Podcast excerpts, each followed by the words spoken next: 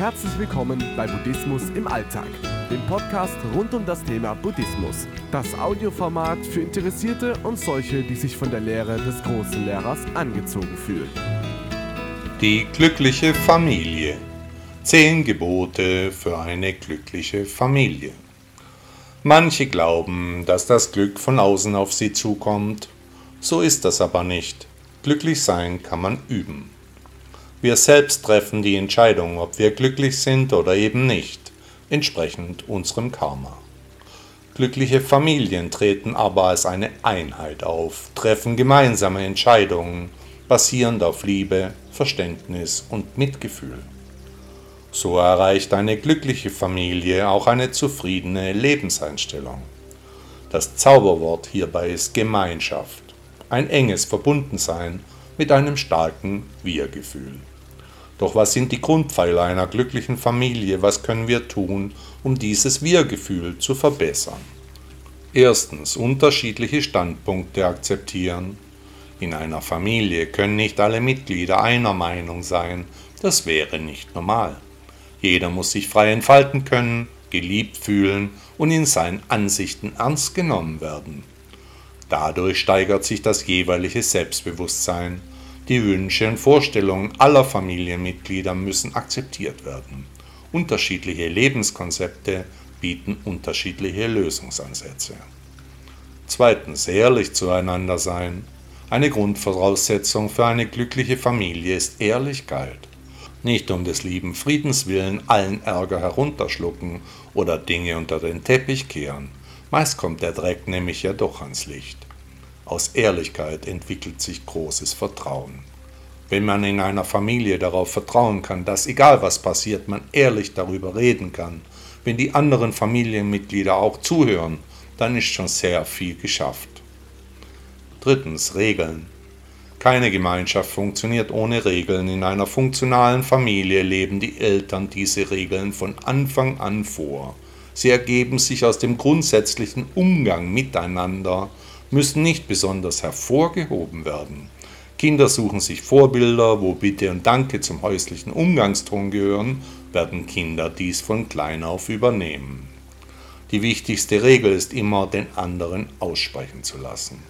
Hier kann etwa jedem Familienmitglied mit einem Timer zwei Sprechminuten zugestanden werden, in denen er oder sie nicht unterbrochen werden darf. Dann ist der Nächste dran. Wichtig ist auch, sich nicht im Ton zu vergreifen, im Zweifelsfall kurz Luft holen. Viertens. Zeit füreinander nehmen. Die gemeinsame Zeit schafft prägende Momente. Jedes Familienmitglied hat seine eigenen Verpflichtungen, egal ob Beruf, Schule oder Freizeit, wir alle sind schwer beschäftigt. Es ist wichtig, Dinge und Erlebnisse zu teilen, etwa an einem festen Familientag. Mach dir eine Planung für diesen Tag, der die Bedürfnisse aller Familienmitglieder berücksichtigt.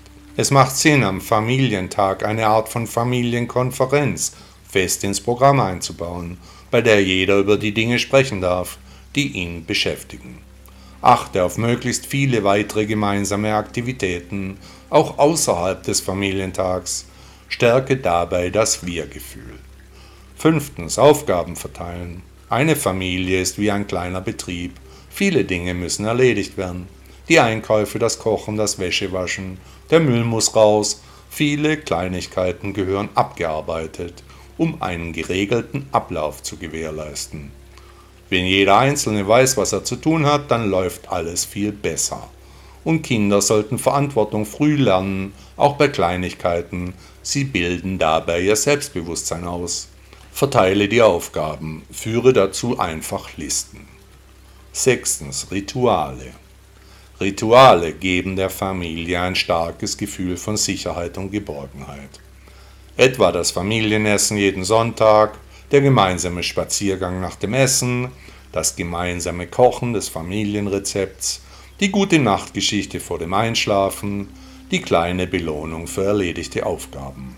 Traditionen stärken das Gemeinschaftsgefühl. Wir haben diesen gemeinsamen Brauch, jenes unabänderliche Ritual. Noch heute mache ich Dinge, die meine Familie traditionell schon immer so gemacht hat. Auch versuche ich, diese Traditionen an meine Kinder weiterzugeben. Siebtens, Highlights setzen. Nichts ist schlimmer als Routine, immer das Gleiche wird auch langweilig. Setze bewusst Höhepunkte in den Ablauf der Rituale. Mach manchmal etwas anderes. Sei einfach manchmal spontan. Achtens, tue Gutes. Glückliche Familien wissen um ihr Glück und möchten dieses auch anderen Menschen weitergeben. So zeigen sie den Familienmitgliedern, welche Werte wichtig sind.